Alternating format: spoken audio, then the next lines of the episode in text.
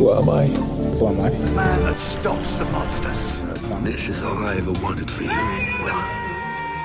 It's beautiful. This is a love story. What is grief, if not love persevering? Buenas noches, sean bienvenidos a aquí Adictia Visual, donde el día de hoy pues vamos a hablar de Prey, esta película que se estrenó en Star Plus hace unas semanas. Y bueno, pues para hablar de esta película, porque la verdad me sorprendió mucho y me gustó mucho, y de hecho la vi porque alguien la trajo para su Salvando lo que amamos en Adictia Visual. Así que bueno, pues aquí le doy la bienvenida a Melvin. Melvin, ¿cómo estás? Bienvenido aquí al Mini Adictia número 20. hola Edith, bien, gracias por darme este espacio. Muchas gracias de hablar de. ¡Ah! No, no te nos cortes, Melvin. Ah, no, no. Bueno, bueno, bueno, bueno. A ver, creo que ahí estás. Ahí estoy, ahí estoy. Va. Bien. Va, bien. Espero que sí. no, gracias, Edith. Sí, sí, no, apagamos cámaras o algo. Ok, ok, esperemos que no. Ah, esperemos que no. Pero oye, muchísimas gracias por venir. Y bueno, pues justamente qué bueno que vienes a hablar de Prey, porque es una película que tú trajiste para tu Salvando lo que amamos y que la verdad me sorprendió mucho, ya que yo tenía muchas ganas de verla y cuando la mencionaste dije, no, ya, ahora sí la tengo que ir a ver. Y la disfruté muchísimo, me sorprendió mucho la acción, pero sobre todo el acercamiento que tuvieron hasta esta, hacia esta saga. Eh, yo no he visto ninguna de las anteriores, este, lo cual creo que para cualquier persona que diga, no, pero no voy a poder disfrutar Prey porque no he visto básicamente todo Depredador, Depredador contra Alien, etc, etc. Pero no, a todas esas personas yo les digo que no tienen que haber visto ninguna de estas películas. Creo que es un gran, eh, una gran entrada a esta saga pero sobre todo creo que es una gran película por sí sola. Pero cuéntanos un poquito, ¿tú cómo ves esta película respecto a sus películas anteriores y cuáles son las mayores diferencias que encontraste al verla? Ah, pues digo, de, entrada está Depredador, que es como la más conocida por porque sale Schwarzenegger y eran los noventas y todo esto, ¿no? Entonces, bueno, no, perdón, este salió como en los ¿qué fue? ¿80s? Creo que Este, sí. Bueno, sí. este, en el 87, entonces sí ya tiene, ¿no? Pero bueno, el pico de Schwarzenegger y creo que funciona muy bien la peli y está muy bien este, establecido eh, el monstruo este, que caza a estos soldados. No, no, este, pues no ahonda mucho en, bueno, en ver quién es el depredador, ¿no? Este, sin embargo, sienta muchas de las bases, de las reglas de lo que sería este depredador. Y también era la época de Alien, entonces, bueno, ahí se hizo como el ruido de los dos grandes alienígenas, ¿no? Acá que iban a pelear. Eh, creo que funciona muy bien como peli de los 80, reinventa como este, o sea, es esto que hacía de este, soldados, machos en la selva perdidos, pero bueno, le meten un, un elemento ahí alienígena y eso ya le da un twist bastante interesante. La segunda película de Depredador es, creo que como, es como de las segundas partes, de estas segundas partes que mejoran la original, ¿no? Porque, o sea, ya, ya tienes como, como que tienes, es muy básica la premisa, ¿no? Un depredador cazando a gente en, el, en la selva, ¿no? Pero cómo te salías de ahí, creo que pudieron haber hecho otra vez como algo en la selva o así, otra vez soldados, pero inteligentemente llevan la, la película a Los Ángeles, ¿no? Y, y abre con esto, ¿no? O sea, el intro es maravilloso porque es, es una toma aérea y vamos de la selva y, es como de, bueno, va a ser lo mismo, va a ser lo mismo, y se abre y Los Ángeles, ¿no? Así como que, ah, órale, ya cambió todo, ¿no? Y creo que es interesante porque aquí justo, pues los protagonistas son pues, bastante interesantes. Es este, si mal no recuerdo, es un policía, este, además este afroamericano, entonces bueno, ya te cambia como, o sea, de pasamos del macho Schwarzenegger a este a este Danny Glover, y este, y es este, una chica, este, ah, también es una detective, ajá, creo, este, María Conchita Alonso, también son los dos protagonistas, entonces se me hace como que, o sea, inteligente cambiar estos dos personajes, cambia Los Ángeles, el depredador se vuelve más peligroso, entonces creo que como secuela, o sea, es un poco lo mismo, es el cazador, ¿no? Y está cazando a estos policías y a pandilleros y así, ¿no? Pero en la ciudad, entonces creo que como secuela está muy bien, ¿no? Luego, luego de ahí creo que ya no supieron qué hacer con, con el personaje, murió, o sea, desapareció, salieron mucho en los cómics y lo explotaron en otras videojuegos y así pero de ahí regresa a Alien contra Depredador y la secuela de Alien contra Depredador. Entonces ahí crece ya más protagonista, ya como que, ok, ya sabemos más de esta raza, pero bueno, pues son de estas pelis crossovers, así que súper palomeras, ¿no? Aunque podemos rescatar cositas, pero nada. Y extrañamente esa sí la vi. la de Alien contra Depredador. súper palomera. Wow. Súper palomera, ajá, ajá. ¿No? sí, fue un experimento interesante. O sea, pero que tenía que pasar, ¿no? Son de estas pelis que tienen que pasar porque ya es así como, sí, tenemos que verlos en vivo, ¿no? y eh, como que ahí le juegan al antihéroe, sobre todo en la segunda, le juegan más como, ah, bueno, son antihéroes, la raza no es tan mala, pero también siento que, pues no sé, decisiones de estudio que no supieron bien, pues seguir explotando esa, ¿no? Entonces, siento que las secuelas que siguieron fueron experimentos, ¿no? Después de eso, eh, viene una que se llama, eh, le llamaron Predators, que cambió porque dijeron, bueno, ya no va a ser en la Tierra y vamos a poner un grupo de desadaptados y los vamos a llevar a un planeta y que ahí se casen, ¿no? Fue de Robert Rodríguez, ¿no? Eh, lo cual ya, ya es como medio interesante porque entonces regresa a una secuela, pues un, pues un director ya como más de autor, ¿no? O sea, ya que dices, ok, vamos a darle libertades creativas, ¿no? Y haz lo que quieras con las franquicias, ¿no? O sea, ¿no?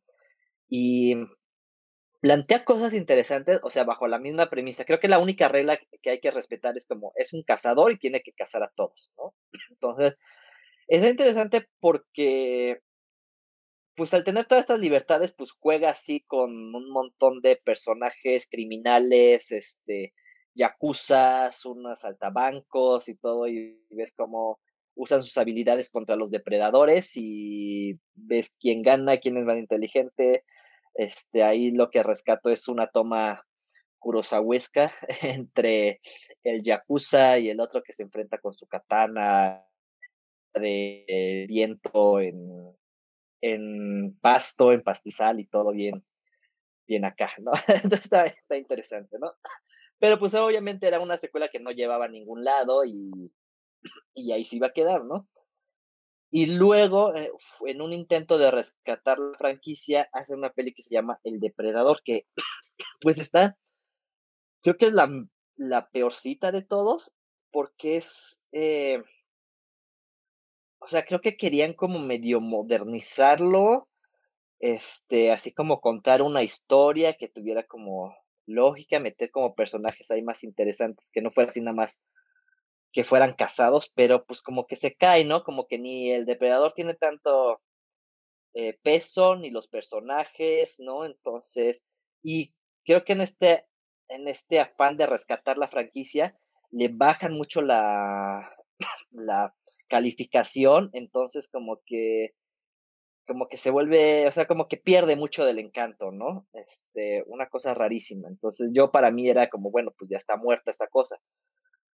Y de repente, pues de la nada vuelve Prey, ¿no? O sea, que, que creo que es otra vez este, así de, bueno, vamos a, contratar un director así, eh, pues no tan desconocido, o no de estos directores que, eh, que nada más lo hacen así como por cumplir, sino vamos a darle como libertades, que sea más autoral la cosa, este, y, sale Prey que está, está muy interesante porque rescata, eh, o sea, se basa mucho en las reglas del original, o sea, es como en, ahora sí que en bosque, este, y la regla es nada más un depredador que llega y tiene que cazar, ¿no? O sea, como que sin ahondar mucho más en todo esto. Y curiosamente funciona muy bien esta peli, ¿no? O sea, yo pensé, dije, bueno, a ver, pues va a estar así medio más de lo mismo, ¿no? Pero creo que el hecho de que el director haya, este, como que, o sea, de entrada la época, ¿no? O sea, que dices, bueno, ok, qué raro va a ser, ¿no? En 1700, ¿no? Este, con Comanches y eso dices, wow, ¿no? Pero funciona justo porque le da un peso importante a los Comanches, ¿no? O sea, como a esa cultura y como que le da peso justo a, a, que no es, o sea, no es nada más como, ah, bueno, vamos a hacerlo con nativos americanos y ya, ¿no? Si no es nada más, no, a ver, es esta, es este, son los Comanches y, y también vamos a poner este, a colonialistas franceses y que sean los más villanos que el depredador y también vamos a este o sea, vamos a hacer como vamos a hablar como de América, de cómo se fundó América, pero también pero ahí va a haber un depredador, ¿no? Entonces, creo que esos elementos es como, ok. y, te voy a interrumpir tantito porque, bueno, hay que mencionar que el director es Dan Trachtenberg, que hizo una película antes de esta que es la de Ten Cloverfield Lane eh, esta yo no la he visto, pero sé que tú eres muy fan de, este primer trabajo. Y yo me acuerdo que tuvo muy, muy buenas reseñas. De hecho, no sé por qué no la vi, pero, pero yo sabía que, que tuvo muy, muy buen recibimiento. Y como dices, al final del día es un director primerizo, vamos a decirlo así, entre comillas. Y que sí, al final del día sí le dan toda la libertad creativa. Y eso también es lo que hace de esta película muy interesante. Porque se ve, o sea, se ve desde cómo elige, cómo se va a mover la cámara en el lugar, cómo se va a dirigir a los personajes, cómo los va a ir construyendo poco a poco, porque también creo que una de las cosas que me pareció también muy interesante, que como bien dices, o sea, ahora sí que hay, sí, la trama inicial es llega depredador, empieza a cazar gente. O, bueno, en la forma en que lo muestran en la película es, empieza a, empieza a buscar a quién enfrentarse, que lo pueda derrotar. O sea, literalmente el depredador va buscando pelea. ya sea un oso, ya sea una serpiente. O sea, básicamente saber quién me puede derrotar. Planeta Tierra, aquí estoy. Y, y el asunto aquí es que esa es la trama principal, pero como bien dices, tenemos la subtrama, que es la historia de esta mujer que básicamente está tratando de probarse entre su tribu como una cazadora, no solo como una recolectora. Y si bien sí hay como de estos, pequeños momentos donde sí soy, es como es la mujer que, que no quiere ser solo como las demás mujeres, sino yo quiero ser algo más. Sí hay algo de eso, pero creo que se disfraza un poquito, justamente como tú decías, con la cultura comanche y cómo ellos ven toda esta tradición y esta cultura acerca de cómo se casa, qué representa casar, y su hermano cómo la apoya al respecto, pero también como le dice, o sea, no es un hermano de, ah, sí, yo te apoyo en todo lo que quieras, hermana, es como, ok, sí te apoyo, pero también tienes que admitir que no estás lista, porque pasó esto y esto y esto. O sea, sí puedes, pero no ahorita.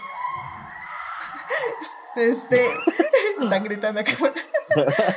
um, entonces creo que eso creo que eso es muy interesante de la película y me encanta porque digo, es evidentemente que no podemos olvidar todas las críticas injustas que recibió esta película.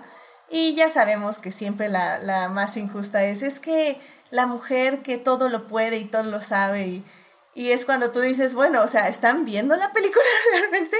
Porque creo que las partes más importantes de la cinta es cómo ella aprende de sus errores y cómo ella va poco a poco refinando todo lo que aprende literalmente a base de golpes, porque recordemos que ella sí estaba aprendiendo, pero le faltaba mucho por recorrer. Y es hasta que pasan varias cosas fuera del depredador incluso, donde ella va aprendiendo, recordando cosas, aprendiendo de sus propios errores, eh, escuchando a su entorno, que también es algo que me parece como muy valioso, porque la misma eh, cultura comanche es eso, es escuchar a tu entorno, está en la convivencia con tu entorno.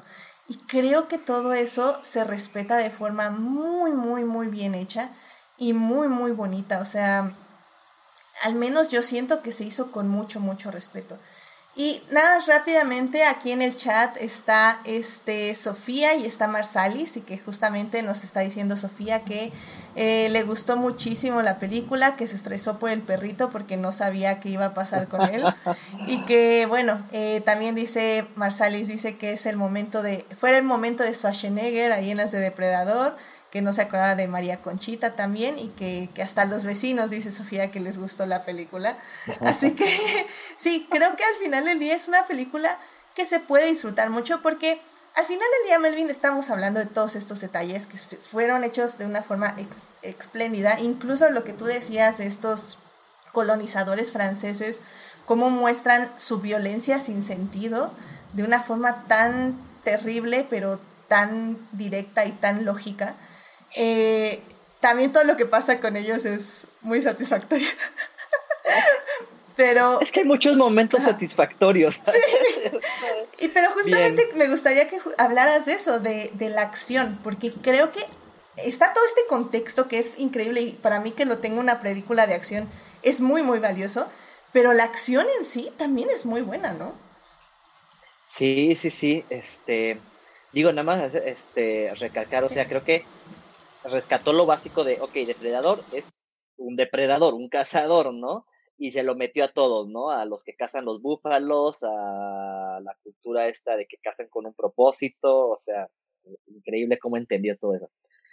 Y claro, ¿no? O sea, después de toda esa filosofía, todas las partes de acción es como, wow, ¿no? O sea, cómo va, ahora sí que cazando a todos, matando a todos la escena del oso es maravillosa porque justo como dices, no, no, no está nada más contra los humanos, está, igual, se pega con el es como wow, ¿no? así lo cambios de, los humanos que estaban peleando, este, y les mete un animal ahí raro, entonces como el estilo de pelea es bien diferente. Eh, cuando, e, estoy, tratando de recordar como las escenas, cuando se enfrenta a los franceses, creo que ahí sí, este, fue así como de, bueno, tienes como ocho personajes aquí que vas a matar, entonces escoge maneras creativas de matar a todos estos, ¿no? Y, y, justo, ¿no? O sea, lo, bello, creo que de eso, es que no termina de ser como tan sin sentido, sino primero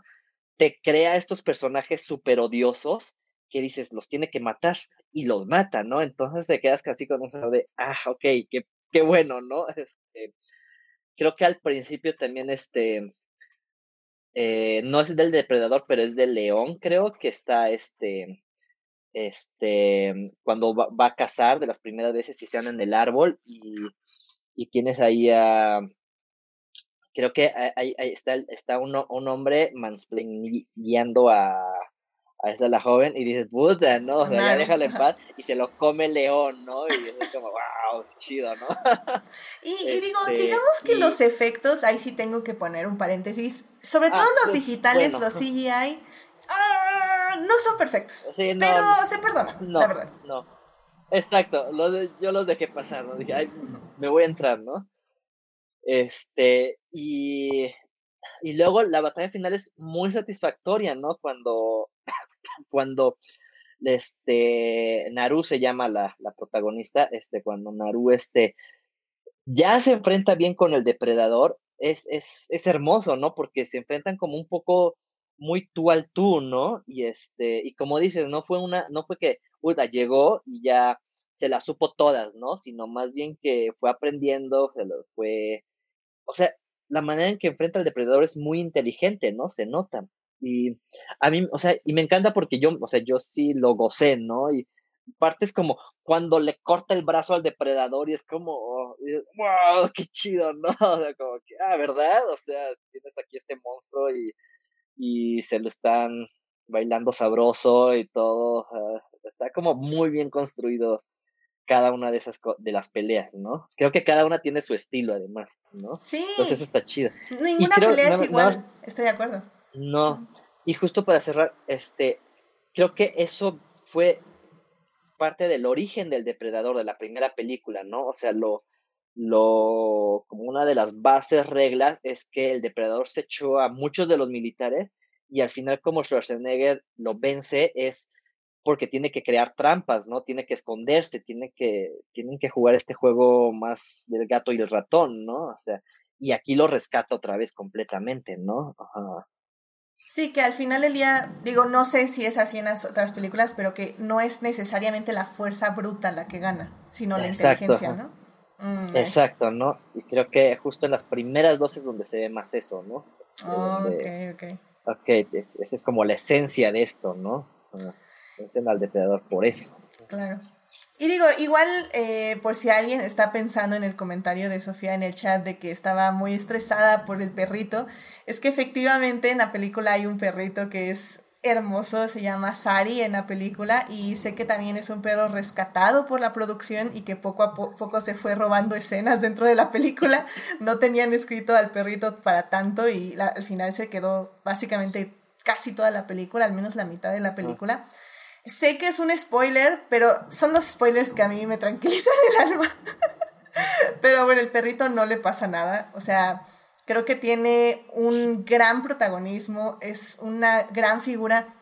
Eh, justifican muy bien cuando no está y cuando sí está y por qué está y cómo está, etc. O sea, no se siente como, como muy forzado su presencia ni muy forzado que no le pase nada, comillas, comillas, porque sí le pasan cosas.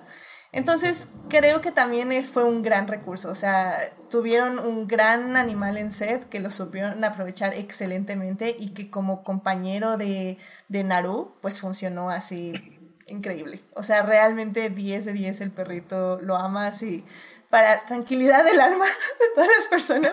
Porque yo, yo sí soy. Literalmente el único spoiler que tolero en una película es ¿Does the dog die? ¿Sí o no? Necesito saberlo si no me estreso, lo siento, pero es, una realidad, es una realidad.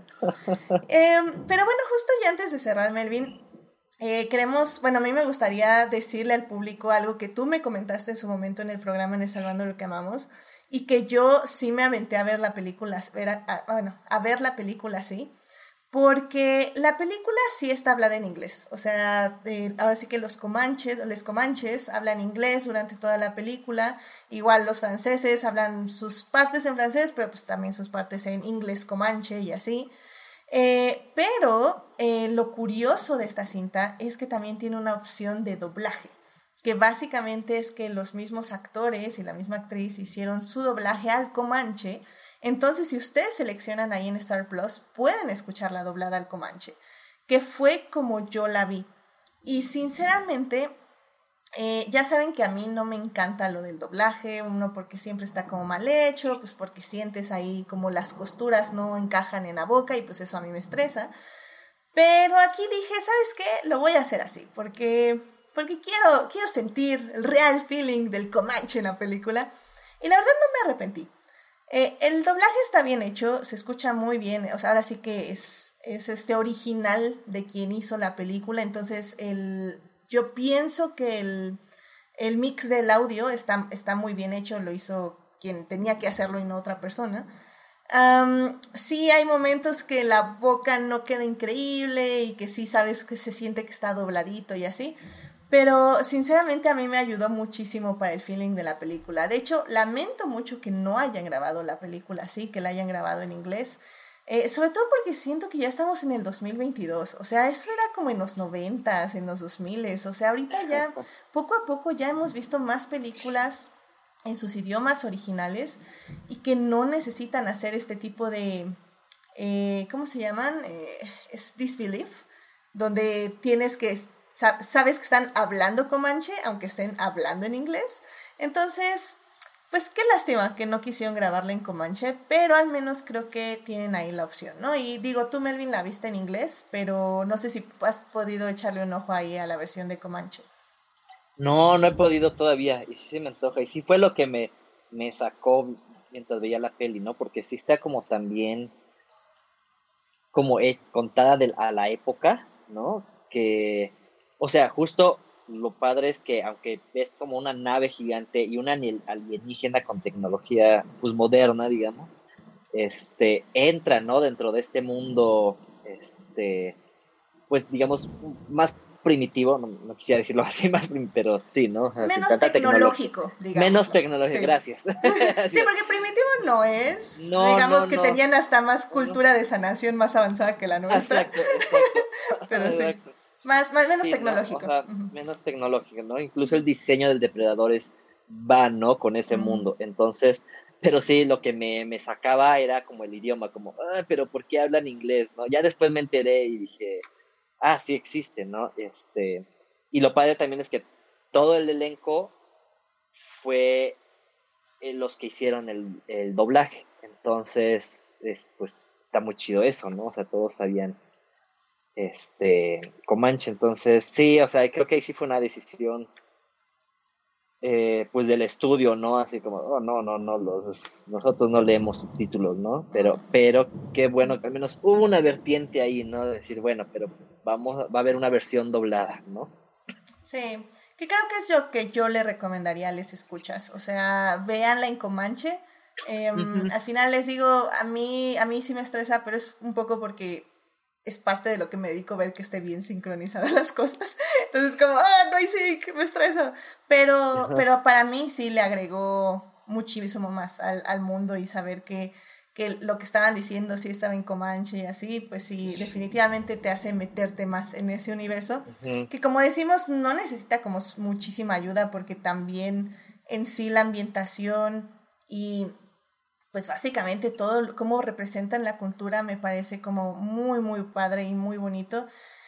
Y que al final del día ya sabemos que en parte, o sea, que termina en tragedia por pues, todo lo que les pasó a esas comunidades que fueron arrasadas por estos genocidas este, colonizadores. Pero al menos creo que al final sí te da ese tipo de esperanza, ¿no? De que, de que van a encontrar su camino y van a encontrar la forma de, de salir avante a pesar de todas estas culturas que quieren exterminarlos, porque aquí en este caso no solo era el depredador, sino también eran estos colonizadores franceses en específico y bueno, ya sabemos que llegarían también los ingleses. Entonces, y, y también un poco, eh, bueno, eso también me llamó la atención, como sí sabían que ya estaban estas personas, pero como que no afectaban su vida diaria. O sea, creo que en las películas luego también es como, ah, las, esas nubes que se mueven, ¿qué serán? Y todo así como, y aquí es como, sí, hay unos tipos allá que están en su business y están poniendo trampas y, y sí están haciendo cosas terribles con la naturaleza, pero bueno, o sea, seguimos nosotros en nuestra vida diaria, o sea, no... mientras no se metan con nosotros, no hay ningún problema, ¿sabes? O bueno, al menos hasta este momento no hay ningún problema. Entonces eso, eso también me gustó mucho, como ese acercamiento.